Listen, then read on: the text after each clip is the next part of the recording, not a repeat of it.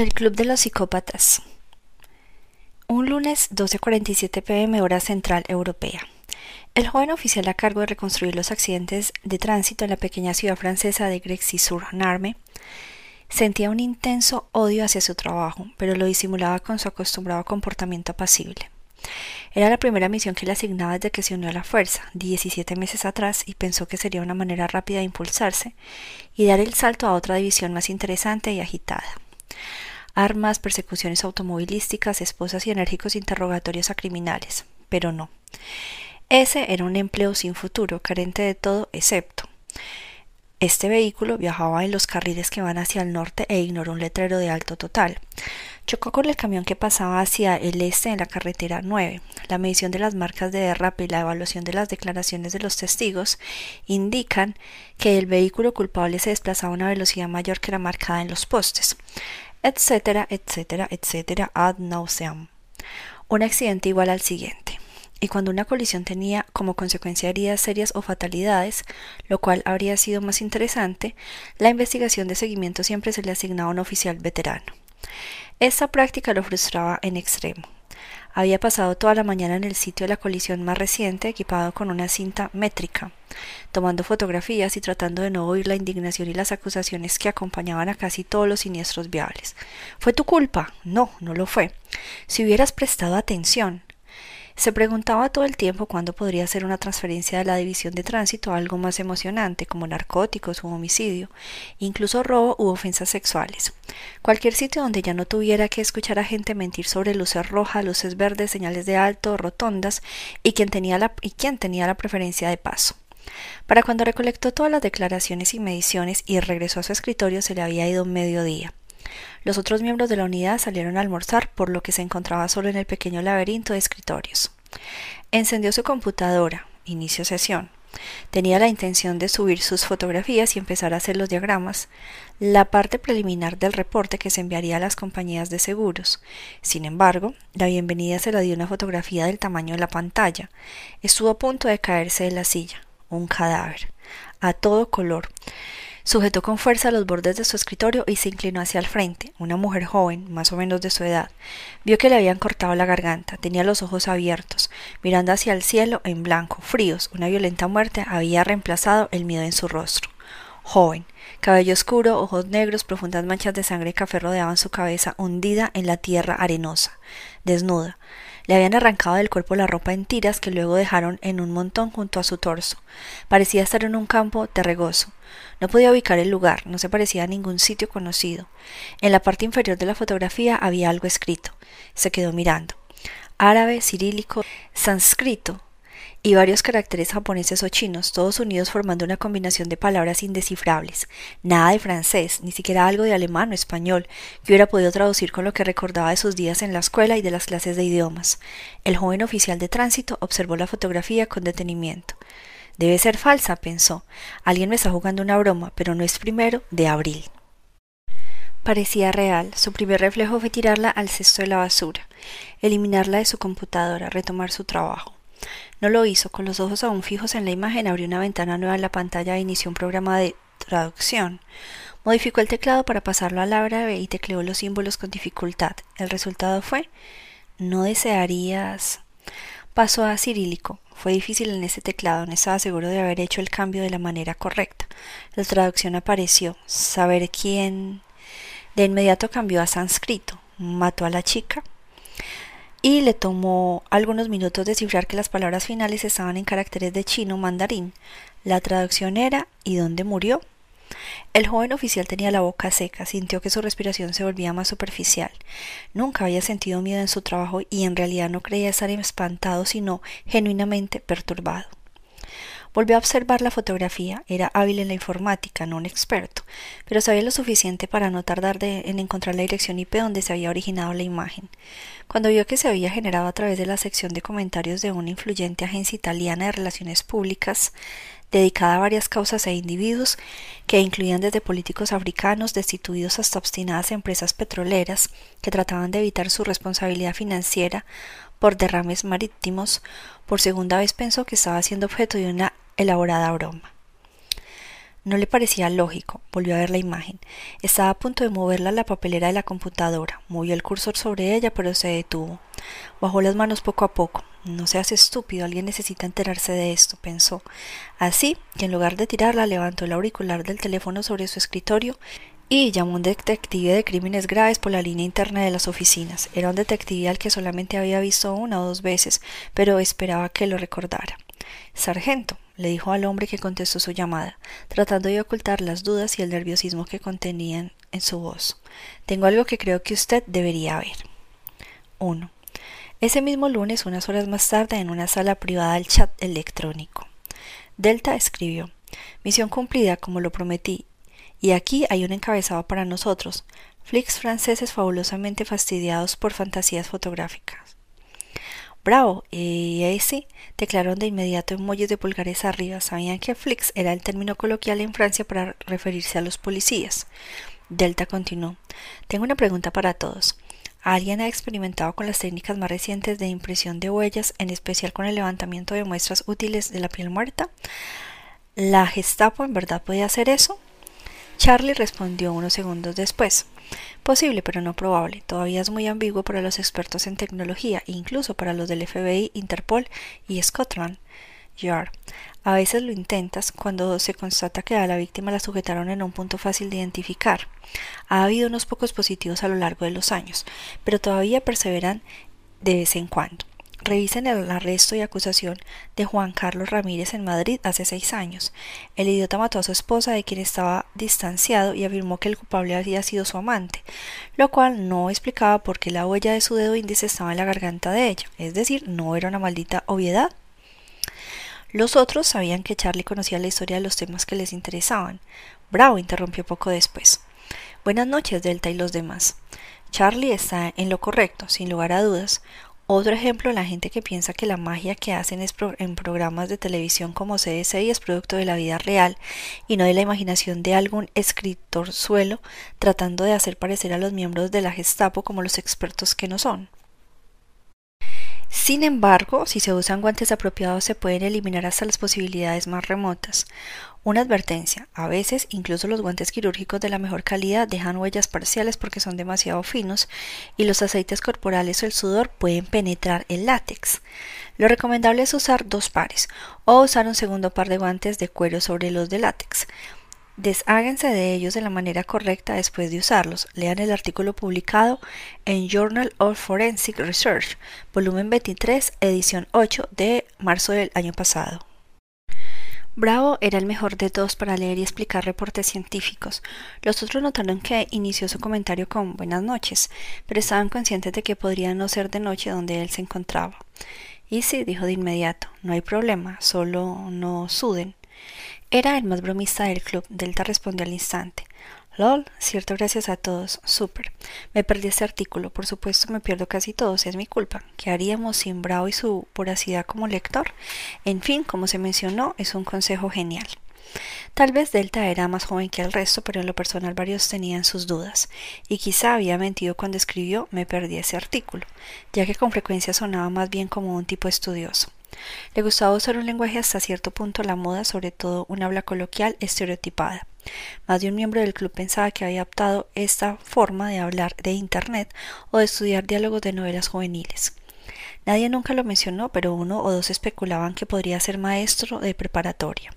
En cualquier caso, reconocían que empleaba un lenguaje adolescente de forma aleatoria para ocultar su verdadera edad y por eso daban por hecho que su tono y todas sus construcciones y matices eran falsos. Nunca lo increparon por ello. No había ninguna razón importante para hacerlo. Cada uno a su estilo tomaba medidas similares para ocultar quién era en realidad. Sabían que los otros habían hecho lo mismo, así que la situación estaba equilibrada. Además, disfrutaban de las cosas que hacía Delta cuando no estaba escribiendo OMG, oh my god, o what the fuck.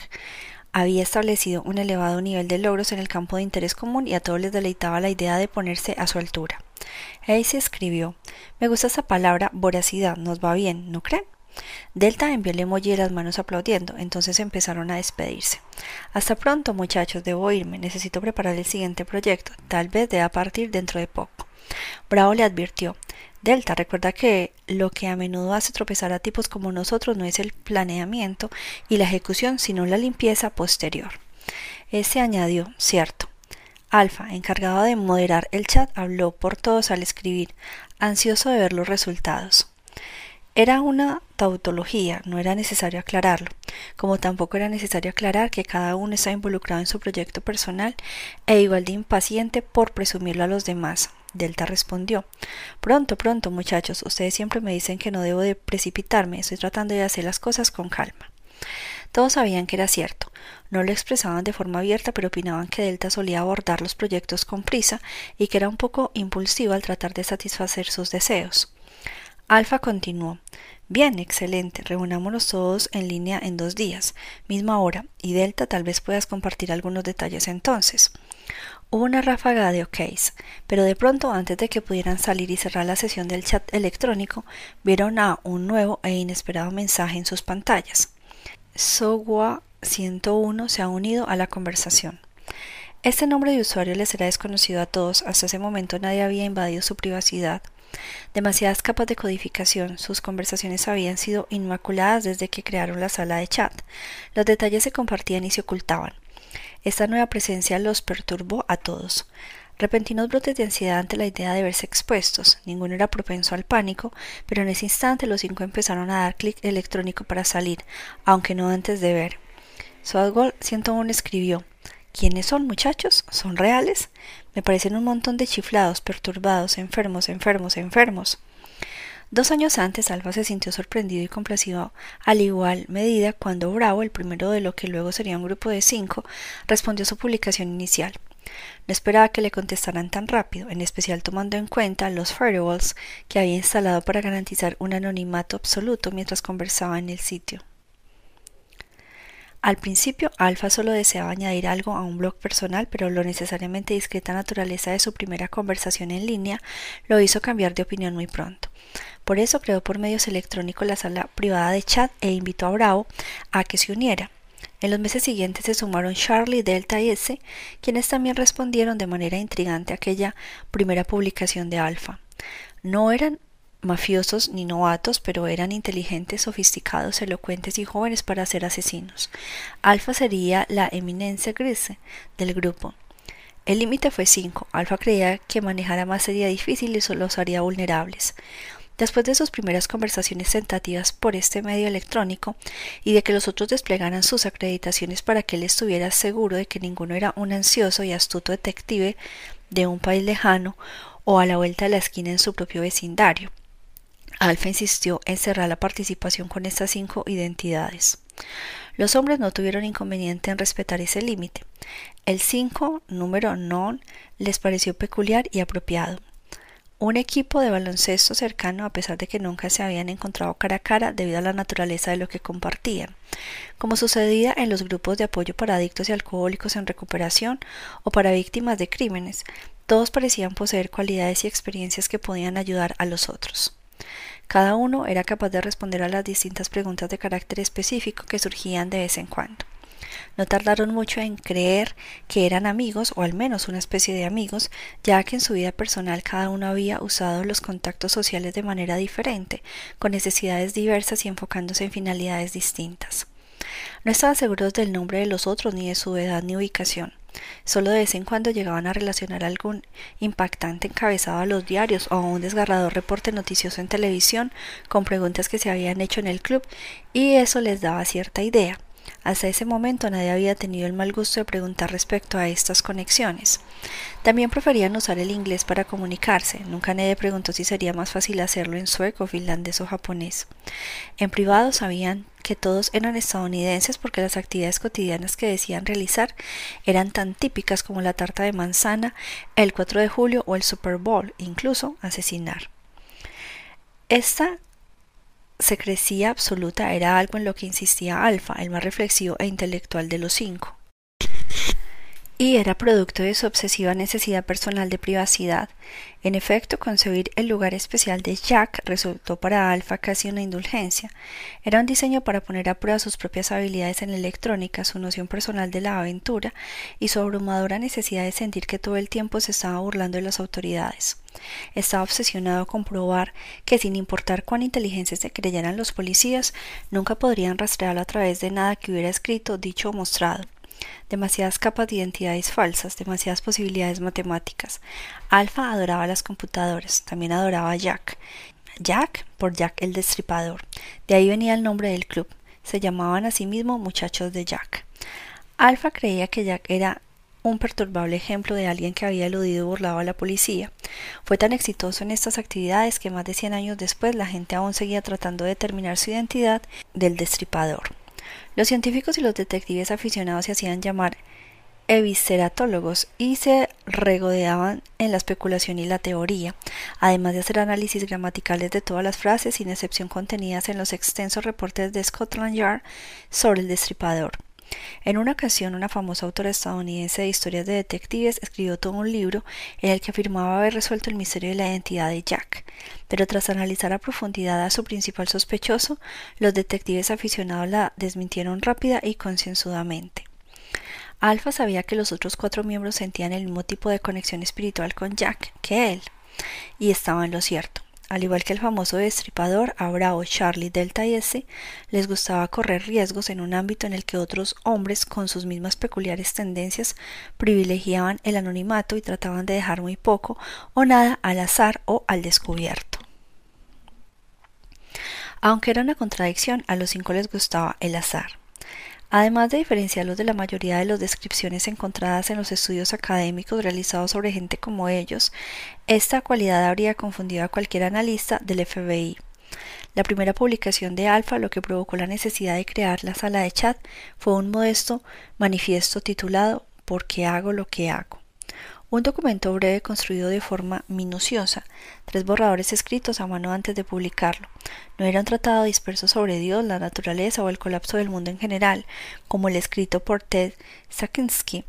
Alfa recordaba que hasta cierto punto Al una Bomber lo identificaron porque, como había estudiado en Harvard, utilizó de forma correcta el punto y coma en sus escritos, y estos resultaron demasiado distintivos, personales y por supuesto reconocibles. Bravo encontró la sección de comentarios al final del manifiesto y respondió Siento lo mismo. Esta simple frase los unió, motivó un ágil intercambio entre sus teclados y después se transformó en la sala de chat. En sus escritos, Alfa usó el eufemismo aquietar en lugar de matar, como en lo que por fin acepté que deseaba hacer, no más bien lo que necesitaba hacer al cien por ciento, lo que me exigía de manera absoluta que hiciera con mi vida, era aquietar a Molly, o a Sally o necesitaba ser completa, integral y enteramente mías. Y cuando lo fueron, empecé a transformarme en quien siempre debí ser. Bravo subrayó esto y respondió Lo sé, sientes una grandeza absoluta en tu interior. Está esperando surgir. La clave es descubrir la manera precisa de liberarla. Aquietar fue el primer eufemismo que se adoptó en la sala de chat. En las subsecuentes semanas durante las cuales Charlie, Delta e Isis se unieron, se llegó a un meditado acuerdo respecto a otros términos. Adquirir en lugar de secuestrar. En lugar de tortura usaron importunar. Y se refirieron a toda la policía de los distraídos escuadrones rurales de fuerza menor, a las sofisticadas y supercompetentes unidades de Nueva York, Roma, Tokio o Los Ángeles como la Gestapo. Aunque siempre hablaban de las técnicas de una manera oblicua, era un lenguaje que ellos podían entender al instante porque a pesar de ser muy distintos, se reconocían como cortados con la misma tijera. Ninguno de los cinco era tan ingenuo como para creer que un experto en ciencias del comportamiento del FBI, una división especial de Scotland Yard o sus contrapartes policíacas en París, Berlín, Madrid, Buenos Aires, Rotterdam o Ciudad de México, no reconocerían de inmediato la verdadera naturaleza de sus conversaciones. Sin embargo, su discurso era suficientemente inexacto para parecerle tedioso y aburrido a casi cualquier otra persona. Lo que no resultaba aburrido eran las fotografías que publicaban de vez en cuando y que deleitaban a todos. Una de las mayores alegrías que compartían era publicar sus propios ejercicios de fotografía especializada en los sitios de Internet de departamentos de policía elegidos al azar. Estaciones de poli les llamaban. de la región del Ártico correspondiente a Alaska a la salvaje Pampa en la Patagonia, de Christchurch a Canton, al igual que el investigador de tránsito de Crazy sur Marne, una mañana del todo ordinaria, un pobre policía en un departamento encendería la computadora en su oficina esperando encontrar otro día de aburridos reportes de incidentes triviales y vería un cuerpo empapado en sangre e un miembro cortado con un pie de foto que dijera ¿Reconoce esto? O incluso mejor, ¿no te gustaría saber quién lo hizo? Los textos estaban en varios idiomas, japonés en una ocasión, Swahili, árabe, rara vez en inglés. Se tenía la precaución de que ciertas características no identificables no identificables aparecieran en todas las imágenes. A Alfa le agradaba que en lugar de solo hacerlo él, cinco pares de ojos examinaran las fotografías en busca de indicios delatores antes de enviarlas. Responsabilidad compartida. Precisión compartida. En más de una ocasión habían vetado una imagen debido a que uno de los muchachos de Jack notó que algo podría ser reconocible. Una planta de cierta especie al fondo, una prenda distintiva, la ubicación de una herida. También se turnaban para hacer la publicación final. Nunca la realizaba el perpetrador. Se la pasaba a alguno de los otros después del análisis, pero todos disfrutaban pero todos disfrutaban de igual manera del acto y se deleitaban con la destreza informática de quien enviaba los mensajes. En una ocasión, como parte de una broma, además de la fotografía de uno de los cadáveres de Charlie, Easy incluyó unas coordenadas de GPS en un país, pero las envió a una estación de polis en un continente distinto, a miles de kilómetros de distancia, a un segundo país que era enemigo político del primero. Era como enviar a policías en Teherán información sobre un cadáver en los alrededores de Denver.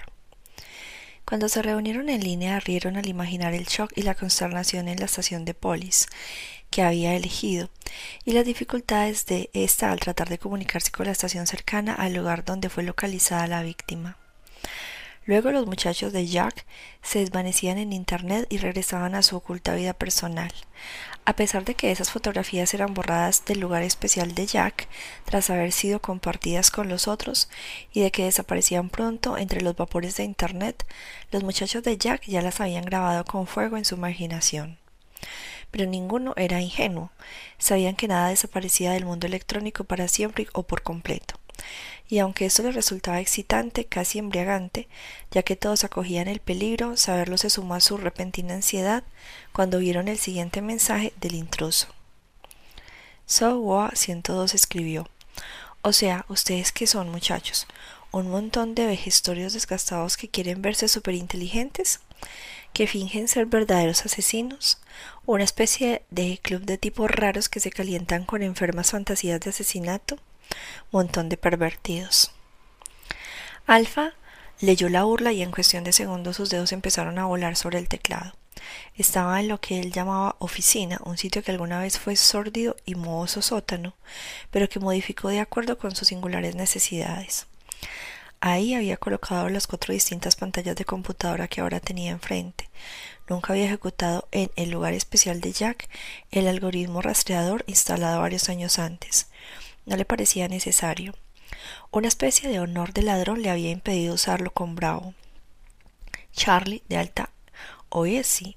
Imaginaba que de todas maneras ellos habían tomado las medidas informáticas necesarias para contrarrestarlo, que hacían rebotar sus mensajes a través de varios servidores en todo el mundo. En el caso de este intruso supo que la situación sería distinta. Por un segundo se maldijo a sí mismo por no haber hecho más pruebas de actualización para el algoritmo. Sabía que debía mantener a Software 101 en línea y conectado durante algunos minutos, lo suficiente para que el rastreador, si acaso funcionaba, hiciera su trabajo. Alfa tecleó. Esa es una sala privada de chat. Al entrar en ella estás violando nuestra privacidad, varias leyes estadounidenses y tratados internacionales. Debes disculparte ahora mismo y salir de inmediato. Alfa tenía claro si acaso había alguna, eran muy pocas las leyes que regían la presencia de Software 101, sin importar lo irritante que ésta fuera en Estados Unidos, Gran Bretaña, Europa Occidental o Latinoamérica. También sabía que al exigir una disculpa podría instar al intruso a responder de otra manera. Los otros que también permanecieron en el sitio notaron esto. y los cuatro supieron enseguida que Alfa necesitaba que el intruso continuara ahí suficiente tiempo para lo que fuera que planeara hacer. Bravo escribió Mira, muchacho, estás cometiendo un tremendo error, lárgate ahora. Sabía que la mejor manera de lograr que alguien continuara haciendo algo estúpido era diciéndole que dejara de hacerlo. Delta lo comprendió también, escribió. No sabes en qué tipo de problema te estás metiendo. Sagual 102 contestó. Ah, veo que en realidad son un club de damitas. ¿Acaso las incomodo, señoras? Saben, tal vez crean que son muy buenos en lo que hacen, pero yo sería mejor asesino que todos ustedes cualquier día de la semana, puñado de novatos. Y se añadió al instante. Muchachos, suenas como si tuvieras doce años y ese es un sitio para adultos. No hubo respuesta inmediata de parte de Sogoa 101. Charlie lo intentó. Mira, quien quiera que seas, no querrás meterte con nosotros. Entonces Sogoa 101 contestó. Ah, sí, pues ya lo hice, los veo luego, Club de Loser. Y entonces vieron Sogoa 102 ha dejado la conversación. Todos dejaron de teclear. Les embargaba la rabia y toda una variedad de emociones y pensamientos. Alfa tuvo que imponerse para organizarlos. Cuando desarrolló el lugar especial de Jack, también implantó varios planes de contingencia en caso de que surgiera algún tipo de dificultad. Con el paso de los años, sin embargo, bajó la guardia porque sintió que todo lo que había hecho iba bien más allá de lo necesario para protegerse a sí mismo y a los demás. Alfa escribió Gracias a todos se quedó el tiempo suficiente, creo que lo tengo. Dejó que esa afirmación ardiera en Internet. Delta formuló la pregunta que todos tenían en mente. ¿Policía? Alfa respondió No, justo lo que parecía ser. Un estúpido adolescente estadounidense con demasiado tiempo libre de la costa este, Nueva Inglaterra. Noten este, Goa 102. Si estuviera en Europa, su nombre de usuario habría sido Goa 102, ¿no? Easy respondió enseguida. Estás en lo correcto. Buena observación. Ponderaron sus sentimientos, cada uno controló su ira. En unos cuantos segundos ya se habían tranquilizado. El ritmo cardíaco de todos volvió a la normalidad. Bravo tecleó. Pero ¿cómo sucedió? No había pasado nunca. Alfa reflexionó por un instante, luego escribió. No estoy seguro, pero créeme que lo voy a averiguar. Easy añadió. Tal vez sea un estúpido adolescente, pero no se encontró. Delta escribió, quizá por accidente. Bravo respondió, Nunca habíamos tenido este tipo de accidente. Alfa consideró todo, su imaginación estaba agitada, respiró hondo y tecleó. Necesitamos ser cautelosos y creativos. Creo que debemos implementar el plan Manson de contingencia. Los muchachos de Jack hicieron una pausa, luego actuaron con agilidad y resolución. Cerraron la sesión del lugar especial de Jack sin hacer ningún otro comentario. Capítulo 2 un martes. Como solía suceder en esa época del año, casi todos los pensamientos de PM1 se relacionaban con el suicidio. Suicidio al despertar tras una noche de sueño inquieto, rebosante de pesadillas. Suicidio al tomar su descanso para almorzar. Suicidio en la noche frente al televisor viendo una serie de comedia. Esos pensamientos lo habían incomodado cada octubre desde 1968.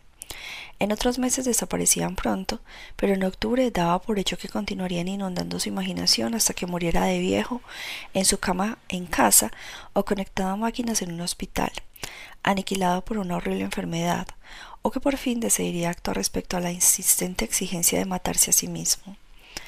Cada octubre fantaseaba saber cómo hacer que el suicidio pareciera accidente.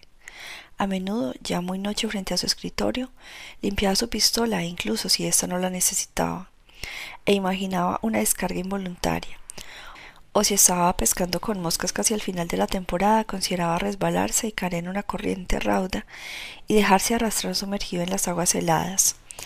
Imaginaba que una noche húmeda y lluviosa fingía perder el control de su automóvil y se estrellaba contra un árbol. Los inconvenientes de sus fantasías. Un disparo rápido pero dejaría un desastre sangriento y con carga emocional que los otros, quienes le importaba, tendrían que limpiar. Ahogamiento, aterrador, desagradable. No se creía capaz de no luchar contra la corriente, y para la gente que formaba parte de su vida sería una gran dificultad buscar su cuerpo entre los incontables kilómetros de un río. Un accidente automovilístico. Salvaje e incierto. Difícil garantizar que no sobreviviera por capricho, que no quedaría paralizado o convertido en vegetal, en una carga para esos mismos seres amados en su vida. Por eso no había hecho nada, aún no. Quería, pero siempre encontraba una razón para postergar esa elección un año más. A veces pensaba que sus excusas eran poco sólidas, pero de todas formas las usaba en la discusión que se desarrollaba en su mente. No puedo, no este año, todavía me necesitan, pero quizá no por mucho tiempo más, en ese caso no sería una tontería. Y cada vez que decidía no suicidarse ese octubre se disculpaba en voz alta, frente a un espejo en un baño, mientras conducía solo en su automóvil o caminaba por una calle. Incluso viendo la televisión por la noche, silenciando al comentarista que narraba jugada por jugada un juego de fútbol que no le importaba un ápice, y diciendo como siempre Lo siento, Freddy, no este año, pero algún día lo prometo. Ross Mitchell siempre sentía una punzada cuando pronunciaba el nombre de su amigo Frederick Douglass Larkin, nombrado así en homenaje al gran orador. Freddy era un desgarbado y demasiado amigable hombre negro que que había cruzado la tácita división racial para convertirse en amigo de Ross durante aquella guerra en la que ninguno de los dos quería participar. En 1968 tenía más o menos a la misma edad, alrededor de 18 años. Freddy era operador de radio y Ross soldado de infantería. Ambos fueron asignados al mismo pelotón el mismo día. Freddy le explicó a Ross que, según decían, la esperanza promedio de vida de un operador de radio en un tiroteo en esa época era de 5 segundos. El radio que Freddy cargaba pesaba más de 25 kilos y en la parte superior tenía una antena que le ofrecía al enemigo un buen blanco para apuntar. El operador de radio tenía que caminar junto al teniente, así que ni al ejército no, vietnamita ni al Vietnocong les tomó mucho tiempo averiguar cómo decapitar a un pelotón con un solo disparo, bien situado de mortero. Freddy sabía que iba a morir en la selva, en un entrenamiento, un capitán escribió el número 5 en la pizarra y les dijo La probabilidad de enfrentar una situación peligrosa es elevada. Todos en la clase sabían lo que significaba situación peligrosa. Al llegar al país, un sargento canoso y cansado de combatir le había dicho a Freddy Escuchen, estúpidos, si alguno de ustedes bebe y se embriaga, todos se joden. Esta descripción evocaba el mismo sentimiento, pero era mucho más realista. Ross estaba decidido a mantener vivo a su amigo. No sabía cómo hacerlo, solo tenía claro que era una misión sobreentendida. En octubre, un gran esfuerzo a través de la selva, exhaustos, fumamos cigarrillos y recargados en un árbol. ¿Qué tan lejos? preguntó Ross. No mucho, contestó Freddy mientras levantaba el aparato de radio. Estamos a unos cuatro taconeos de la base. Así que tu pobre y cansado trasero blanco tal vez pueda lograrlo, incluso si me hubiera obligado a cargarte los últimos cien metros. El comentario hizo reír a Ross. Cuando el sargento gritó Prepárense, vamos a avanzar. Ross se colocó la parte de atrás junto a su superior y Freddy se ubicó al lado del teniente. Menos de una hora después, un francotirador había atravesado con un solo disparo el estómago de Freddy. También logró dispararle la cabeza al teniente y hacer estallar el pecho del hombre que las guiaba antes de acorralar al resto del pelotón con disparos de armas automáticas apuntadas con eficacia. Ross, Ross, me muero, ayúdame, por favor. Era la misma súplica que escuchaba cada octubre. Sabía que en realidad Freddy nunca pronunció esas palabras. Solo había llorado presa del dolor y el pánico a quizá unos veinte metros del resto del pelotón, suficientemente cerca para que sus gritos se oyeran, suficientemente lejos para que ayudarlo fuera casi imposible. Ross se arrastró hacia adelante, empujó a través de un enredo de maleza y todo mojado al mismo tiempo que oía los disparos cruzar al aire por encima de su cuerpo. En dos ocasiones el sargento tiró de él y lo hizo regresar a su posición. Permanezca agachado, Michael. Maldita sea, agáchese. Y Freddy volvía a gritar. Desde donde estaba escondido, Ross podía ver al teniente y al francotirador ambos inmóviles, pero era Freddy a quien escuchaba. Su amigo se había deslizado hasta la parte trasera de una pequeña berma y continuaba oprimiendo su herida con ambas manos. Ross, Ross, no podía soportarlo. Maldita sea, iré por él. El sargento lo sujetó por tercera vez, pero Ross se contoneó y logró liberarse. Se arrodilló con dificultad levantando su M16 y soltando una descarga en modo automático roció balas en todas direcciones con la esperanza de obligar al francotirador a agacharse y cubrirse. Entonces corrió. Se acuclilló como un animal presa del pánico perseguido por un depredador. Las balas salpicaron el follaje a su alrededor, rebotaron entre troncos y cayeron en el lodo emitiendo un ruido sordo. Los otros integrantes del pelotón abrieron fuego también. Dispararon con salvajismo, inundaron el aire con tiros sin dirección. Los hombres gritaban y disparaban mientras Ross seguía corriendo. Sentía como si todo sucediera en cámara lenta. Ahora, cincuenta años después, podía reproducir cada momento en su cabeza, en cámara lenta aún. Era como si su amigo no pesara nada, si acaso medio kilo. Ross lo cargó y regresó al lugar desde donde el pelotón lanzaba la ráfaga de disparos que lo cubrían. Cada uno de sus tambaleantes pasos parecía durar una eternidad y al mismo tiempo le daba impresión de que avanzaba como en una carrera. La muerte debe aligerarte, pensó. Su amigo murió extendido sobre sus hombros. En las semanas y meses que siguieron hasta que su viaje llegó a su fin, Ross se arriesgó de forma continua. Y también mató. Con la mayor frecuencia y de la manera más viciosa posible. Solicitó cargar la ametralladora M60 y el teniente de reemplazo sabía muy bien por qué lo hacía. A Ruth le gustaba esa arma pesada porque permitía matar más y con mayor facilidad. Los días de su viaje fueron pasando y él empezó a lanzar granadas. También sacaba su arma de mano. Si hubiera podido usar el cuchillo Bar a sus propias manos para matar, lo habría hecho. Nunca contabilizó a sus víctimas, nunca dijo por qué eran tan adictos a matar, pero todos los integrantes del pelotón lo sabían. No importaba cuántos enemigos eliminara, el hueco en su interior no se colmaba nunca. E incluso después de tantos años en octubre, ya muy noche, a veces escuchaba a Freddy decir había muchas cosas que deseaba hacer, no quería morir. En realidad Freddy nunca dijo eso, no era su estilo, sin embargo Ross sabía que era cierto, y continuaba escuchando cada palabra como si su amigo estuviera de pie a su lado. Trató de contarle esto a su terapeuta en el Hospital Local de Asuntos de los Veteranos. Lo intentaba cada octubre. Hacía una cita, llegaba al consultorio, se sentaba, permanecía incómodo una hora y luego se iba. Regresaba la semana siguiente, hacía lo mismo, continuaba solicitando citas y callando respecto al porqué de su depresión, hasta que octubre se desvanecía y se transformaba en la frescura de noviembre, y él ya tenía enfrente las fiestas navideñas. Algunos años antes, como muchos hombres ahora canosos, Rosa había viajado al monumento a los veteranos de Vietnam en Washington, D.C. Sin embargo, se detuvo un panel antes de llegar al lugar donde sabía que estaba el nombre de Freddy grabado sobre mármol negro. Cayó de rodillas sollozando con las manos temblorosas, incapaz de moverse. Su esposa tomó el ramo de flores y la medalla de la Cruz de la Armada de Ross y los colocó debajo del nombre de Freddy tal como él tenía la intención de hacerlo. Siempre odió el hecho de que le hubieran otorgado una medalla de todas formas. A pesar de que no logró salvar a su amigo, no tenía opción. Nunca la tuve, tenía que ir por él, era mi amigo. ¿Qué más podía hacer? ¿Qué más habría podido hacer cualquiera? Era una medalla que premiaba su bravura y su estupidez, que lo premiaba por haberse arriesgado en un momento en que ninguna acción habría mantenido vivo a nadie.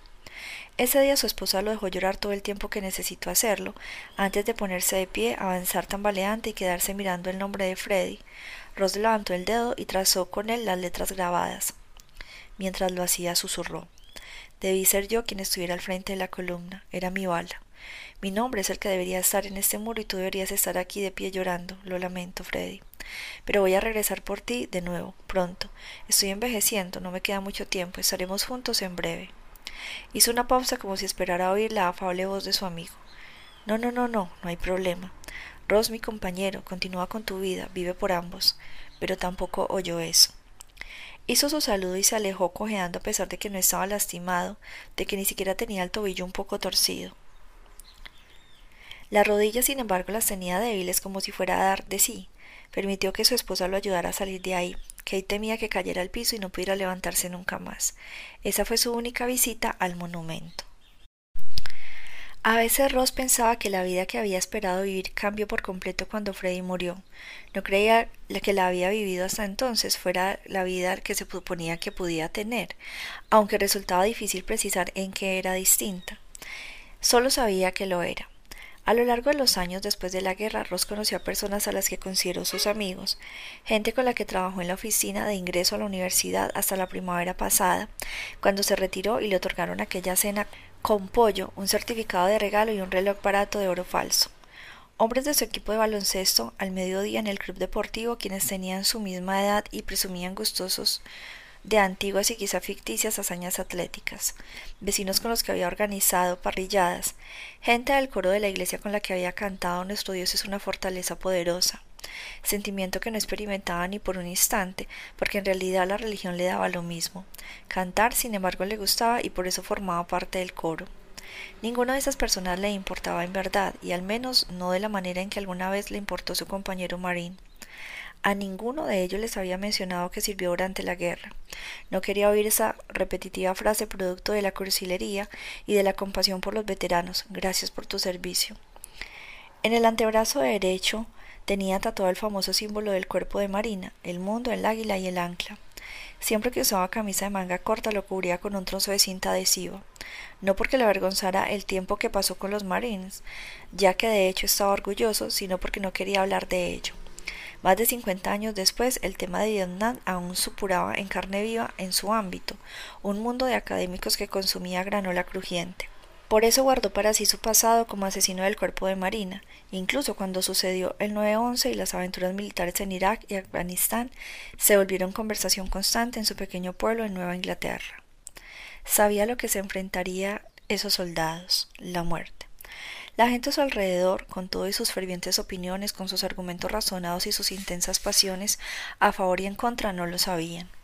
Por eso en esta tarde de octubre creía como siempre que había logrado ocultarles bien todos sus pensamientos suicidas y sus depresiones a las dos personas que más le importaban y que estaban esperándolo, PM2 y Connor.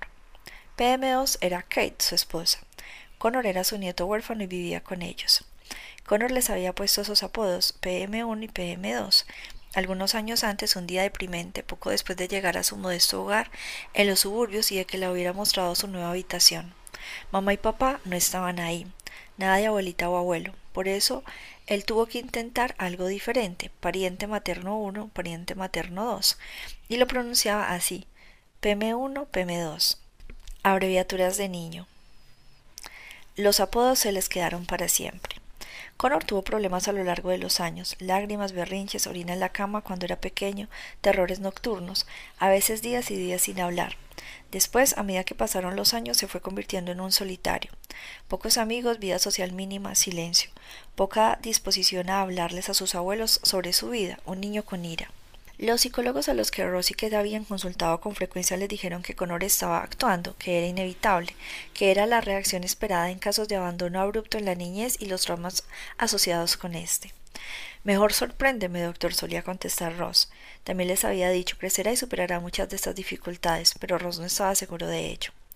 Habrá algunas que no superará jamás. De eso sí estaba convencido. Desde el instante en que Connor llegó y se hicieron cargo de él, Kate y Ross ya se esperaba este tipo de dilemas. Era un niño que quedó condenado a los conflictos emocionales desde los cinco años, desde el segundo en que perdió a sus padres. Aunque bueno, perdió no era la palabra correcta. Los asesinó un conductor ebrio que atravesó la línea central de la carretera a una velocidad ridícula. Fue por la tarde, un día de primavera sin nada en particular. Algunas flores florecieron en el jardín. Clima templado y deslumbrante luz solar. Justo después de las 5 pm, cuando su joven y muy embarazada madre, maestra de escuela primaria, acaba de recoger en su automóvil compacto a su padre, agente de seguros, porque a la camioneta le estaban poniendo frenos nuevos en el taller. Iban camino al jardín de niños para recoger a Connor hija única, producto del amor, concebida en una apasionada noche universitaria poco después de que él regresó de Vietnam y cuando Kate era una estudiante de 18 años en su primer semestre y experimentaba su recién encontrada libertad, alejada de sus restrictivos conservadores y católicos padres, tipo no sexo, no anticonceptivos, no bikini, mejor un traje de baño de una sola pieza y cúbrete esos brazos.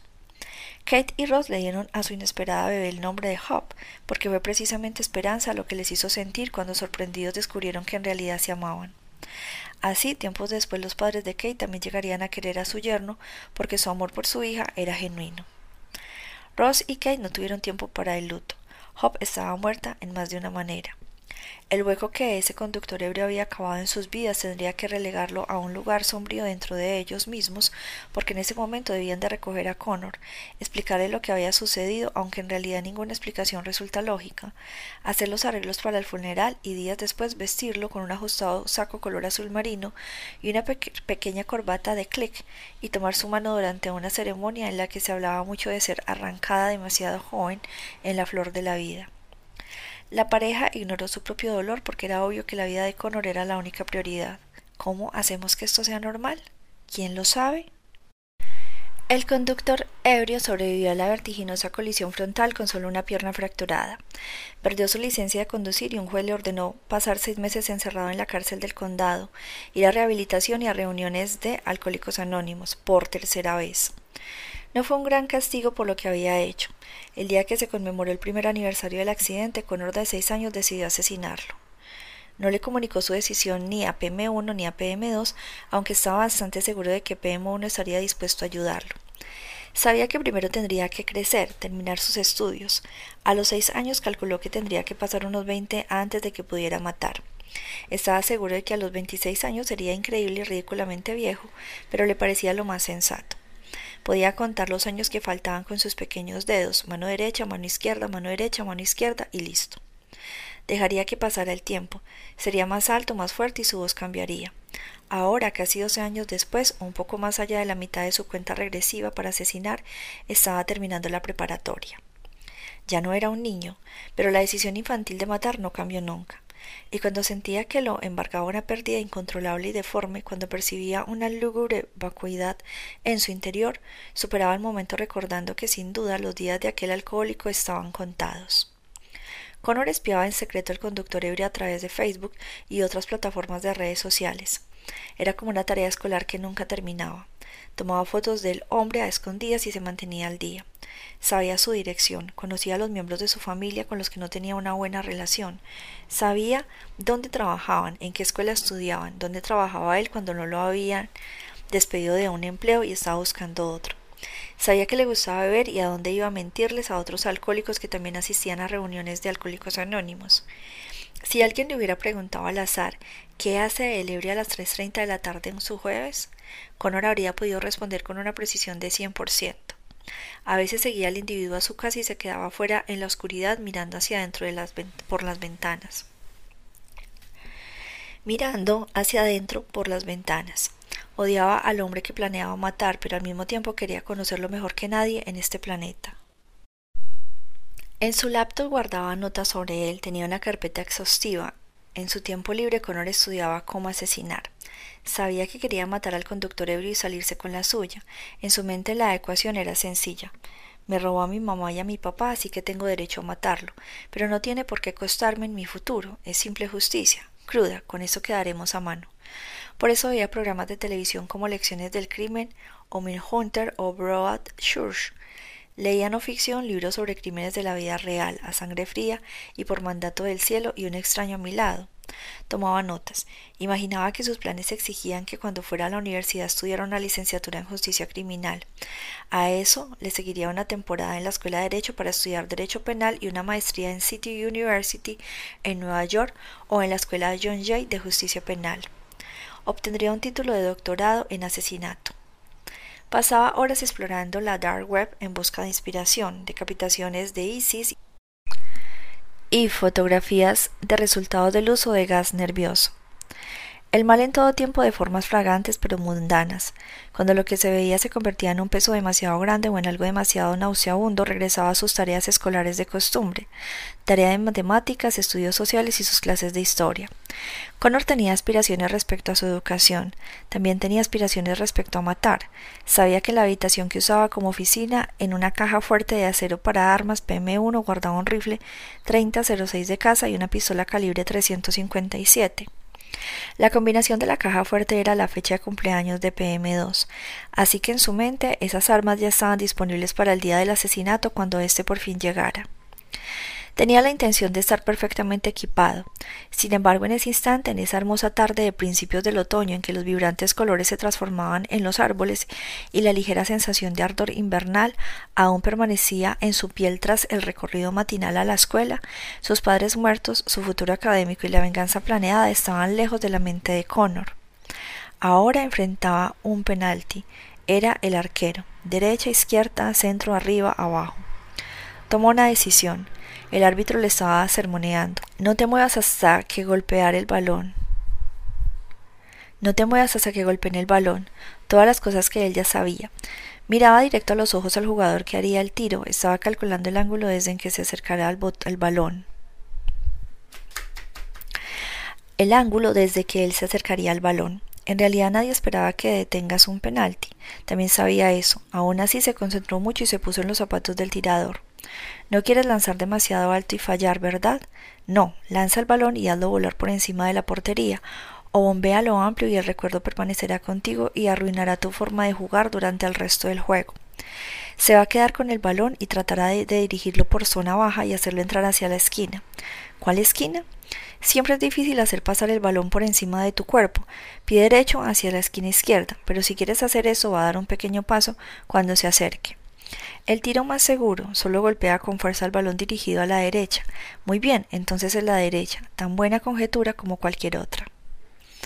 El árbitro silbó y el pateador avanzó, sin apresurarse, bajo control, con elegancia. Derecha, gritó Connor en su interior. Se lanzó con fuerza en esa dirección, estiró su largo cuerpo en paralelo al piso, los brazos extendidos, oyó a la multitud vitorear. Maldita sea. Por un instante permitió que la fresca y húmeda tierra masajeara su rostro. Cuando se puso de pie, vio al otro equipo abrazar al pateador. Izquierda, mierda. Se sacudió un poco el lodo del jersey y luego sacó el balón del fondo de la red y lo lanzó hacia el centro del campo. Miró las líneas laterales y vio a PM1 y PM2 observándolo. Encogió los hombros y notó que PM1 había levantado el puño triunfante para alentarlo un poco. Ayudó, luego miró a los otros grupos de espectadores en las líneas laterales y vio a Nikki. Ella lo saludó agitando con suavidad la mano y Connor pensó, no importa cuántos goles deje pasar, ella seguirá amándome. Creo que me amará incluso después de que haya asesinado al conductor ebrio. Hemos hablado de ello con suficiente frecuencia y estoy seguro de que no le causa conflicto, y yo siempre la amaré a ella. Pensó que PM1 y PM2 también lo seguirían amando, pero la situación era distinta. Nunca les había contado sus planes.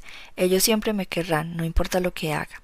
Decidió que no permitiría que le volvieran a meter un gol en ese partido. Le daba igual cuán permeable fuera la defensa que tuviera frente a él. Si pudiera elegir, no permitiría que le metieran otro gol, ni ese día, ni el siguiente, ni ningún otro en el futuro. Sabía que era imposible en el aspecto físico, pero le agradaba poder prometérselo a sí mismo.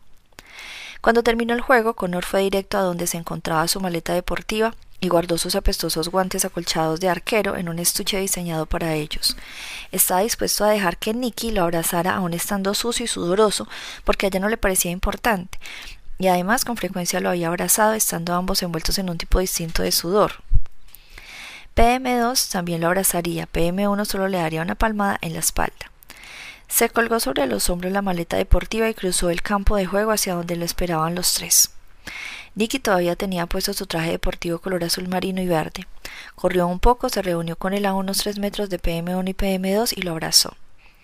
Lo hiciste increíble, le susurró al oído. Él negó con la cabeza, pero adoraba escuchar su suave voz. ¿Estudiamos juntos más tarde? agregó Nicky. Por supuesto. En cuanto me quite esta ropa me dé una ducha y tal vez como algo. Tengo que entregar un ensayo, pero después podría quedarnos tiempo para Nicky Titubeo. Miró por encima de su hombro a PM1 y PM2, quienes ya se acercaban. Para seguir estudiando, añadió sonriente. Ambos sabían a qué se refería. PM2 se acercó y abrazó a Connor. Salvaste el juego para todos, exclamó. Como alguna vez fue capitana de su equipo colegial de voleibol, entendía la dinámica del fútbol. Fue empate, respondió Connor en tono sombrío. PM1 estrechó con vigor la mano de Connor. Uno uno, no está mal. Los oponentes jugaron mucho mejor que nosotros, admitió PM1. Aún así, musitó Connor. Un empate es como besar a tu hermana, dijo su abuelo. Ese es un cliché, PM1 exclamó Connor sonriendo. Y no tengo hermana, así que no sabría qué se siente besar a una. Ruth se rió. Bueno, es un poco como besar a tu abuela. Para ella, que la bese su nieto es algo especial, pero para ti tal vez no lo sea tanto. Todos rieron al escucharlo. Debe regresar al gimnasio para asearme, explicó Connor. Ve, dijo PM1, te estaremos esperando en el estacionamiento. Nicky y yo vamos a estudiar juntos más tarde. Quiere que le ayude con su ensayo. Nicky asintió. ¿Sobre qué es tu ensayo? preguntó Kate. Sobre el libro de Things Day Carl Tim O'Brien, contestó. MP1 pensó. Sé todo acerca de ese libro, sé todo respecto a lo que escribió O'Brien, en especial en octubre. Iré a verte en cuanto termine de cenar, dijo Connor. Nicky vivía a dos casas. No te quedes hasta demasiado tarde, advirtió PM2. Y Nicky, querida, por favor saluda con cariño a tus padres de nuestra parte. Por supuesto, contestó Nicky, aunque dudaba poder hacerlo porque no estarían en casa. Mientras esperaban en el estacionamiento, Kate volteó a mirar a Ross. Lo lamento, cariño, pero tengo que regresar al hospital un par de horas más. Los dejaré a ti y a Connor en la casa. ¿Puedes calentar la lasaña que quedó y cenar con él? No regresaré tarde, pero tengo que ir. Rosa sintió. No hay problema, seguro estarás bien. Por supuesto. Ross no pidió explicaciones adicionales, sabía que Kate tenía que regresar a la unidad de cuidados intensivos. No de manera específica, claro, pero había una sola razón por la que regresaría en la noche, aunque su turno hubiera terminado. Él pensaba que debería retirarse porque había sido enfermera de cuidados intensivos por décadas y su pensión sería sustancial, pero también sabía que nunca accedería, o por lo menos que no lo haría sino hasta el día en que no pudiera recordar la dosis correcta de un medicamento para un paciente o cómo colocar los monitores cardíacos correctos o un catéter. En ese instante saldría de ahí y no miraría atrás. Aunque el día no había llegado aún, Ross tenía la sospecha de que se acercaba. A pesar de tener setenta y tantos, Kate Mitchell no parecía abuela en absoluto. Su cabello aún era grueso, de un rubio arenoso, matizado con gris elegante y substancioso que ella nunca se molestaba en teñir. Y suntuoso que ella nunca se molestaba en teñir. Era diligente con el ejercicio porque le gustaba mantenerse esbelta, clases de yoga y pilates. Con mucha frecuencia se tomaba algo de tiempo para correr varios kilómetros antes de regresar al hospital. No le molestaba que la rodilla le doliera de vez en cuando ni que la espalda le diera problemas. Ni siquiera le incomodaba notar una nueva arruga por la mañana al verse al espejo. Le encantaba desafiar a la vejez y luchar contra ella. Ya había oscurecido cuando se estacionó, pero las luces de la entrada del hospital lanzaban un cono resplandeciente cerca de la bahía de ingreso de las ambulancias. Se movió con paso rápido sobre el piso vinílico negro. Notó la enfermera de triage en la sala de urgencias y se dirigió, sin desviarse a los elevadores, para ir a la UCI en el segundo piso. Sin embargo, en lugar de entrar al ámbito antiséptico, brillante y mecánico de la unidad de cuidados intensivos, que dentro de una pequeña capilla multiconfesional ubicada al final del corredor. En el interior reinaba una oscuridad y un silencio inquietantes. Doce reclinatorios vacíos de madera oscura miraban hacia un altar y ahí sobre una mesa había una pequeña cruz cristiana, una estrella de David dorada y una luna creciente musulmana con su estrella plateada. Frente a los emblemas religiosos había otra mesa con veladoras encendidas. Los recipientes eran de un color rojo translúcido. Al lado había veladoras apagadas junto a cajas de fósforos disponibles para cualquiera que los necesitara. Kate sabía un lugar al que la gente puede venir con la esperanza de que su Dios preferido escuche sus oraciones. La capilla les ofrecía opiniones, Jesús o Yahvé o Alá, quizá los tres. La nueva paciente en la unidad de cuidados intensivos al fondo del corredor era una niña de nueve años, cáncer infantil, tumor cerebral, tres operaciones y quimioterapia, tratamientos que no habían funcionado de la manera que los oncólogos esperaban. La niña todavía tenía una oportunidad, pero solo la mitad, cincuenta-cincuenta. Kate no rezó. Fue a la mesa de los veladores y encendió una nueva al mismo tiempo que susurraba el nombre de la niña. Luego dio un paso hacia atrás y levantando la voz con furia dijo Esto es parte de tu gran plan, un hermoso y maravilloso designio para nosotros. Repartes dolor y pena constantes a una niña que nunca le hizo daño a nada ni a nadie y que tiene todo el derecho y todo el maldito derecho a crecer y llegar a hacer algo. ¿Qué crees que podrías llegar a ser? ¿Doctora? ¿Profesora? Apuesto que sería algo benéfico. ¿Y qué me dices de todo el mío y la importancia que le has hecho a sentir a los pobres padres? ¿En verdad lo merecen? ¿Y la impotencia que les has hecho sentir a los pobres padres? ¿En verdad lo merecen? ¿Qué hicieron para enojarte tanto? ¿Qué endemoniada voluntad de Dios es esta? ¿Te parece lógica? Cada palabra rebosaba ira. Si no puedes encontrar en tu celestial corazón una razón para salvar a esta niña, jódete, jódete y jódete. Parece que no puedes manejar esto, o sea, ¿qué tan difícil es? Eres Dios. Después de todo, y bueno, no puedes hacer esto, así que entonces ve y jódete, y que se jodan las oraciones, la esperanza y todo, todo lo demás. Depende de ti. Muestra un poco de maldita clemencia, carajo. Y si no, pues jódete, jódete, jódete. Retrocedió. Se sintió mejor. No sabía si la niña sobreviviría esa noche, pero al menos en su pensamiento le había dejado claro lo que estaba en juego a cualquier dios que estuviera escuchando.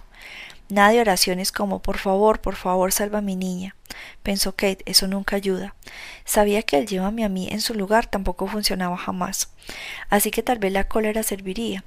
Giró de golpe y salió de la capilla, se dirigió a la UCI, decidida a hacer lo que fuera necesario para mantener a la niña con vida. Creía que una noche podía convertirse en dos y dos en más noches. En los años que llevaba en la UCI había sido testigo de demasiada muerte, pero en más de una ocasión también había visto una vida ser salvada. A veces le parecía que la línea entre las dos vidas era tan delgada como un hilo. Los padres de Nicky Templeton, hippies de épocas pasadas, eran dueños y administradores de un restaurante muy popular de comida sana en su pequeño pueblo. Era un lugar decorado con helechos en maceta y sencillas sillas de madera estilo shocker, que con frecuencia estaba repleto de estudiantes antiguos hijos de las flores, de otrora radicales miembros de estudiantes para una sociedad democrática, académicos con la cabeza en las nubes, artistas salpicados de pintura y supuestos terapeutas de la era moderna. Uno de estos últimos, por cierto, tenía afuera de su consultorio, el lugar por el que Nicky pasaba todos los días camino a la escuela, un colorido letrero decorado con flores y con la promisoria oferta. Terapia para parejas con buenas relaciones. Ella odiaba ese tipo de pretensión. Entonces, ¿qué? ¿Las parejas que hacen cita aquí nunca discuten ni pelean? No hay luchas, peleas encarnizadas ni gente noqueada. Pasmosos movimientos de karate, nada de ojos ennegrecidos, moretones rojo purpureo, ni llamadas al 911 del departamento de policía. Si esas parejas no se hicieran nada de eso, entonces ¿para qué consultar a un terapeuta? También odiaba el arroz integral el kel, el tofu, las verduras al vapor. A ella le gustaban las hamburguesas poco cocidas y jugosas con papas fritas, de McDonald's o de Burger King, una comida que obstruyera las arterias coronarias como las que sus padres nunca servían en casa y que en verdad los horrorizaban.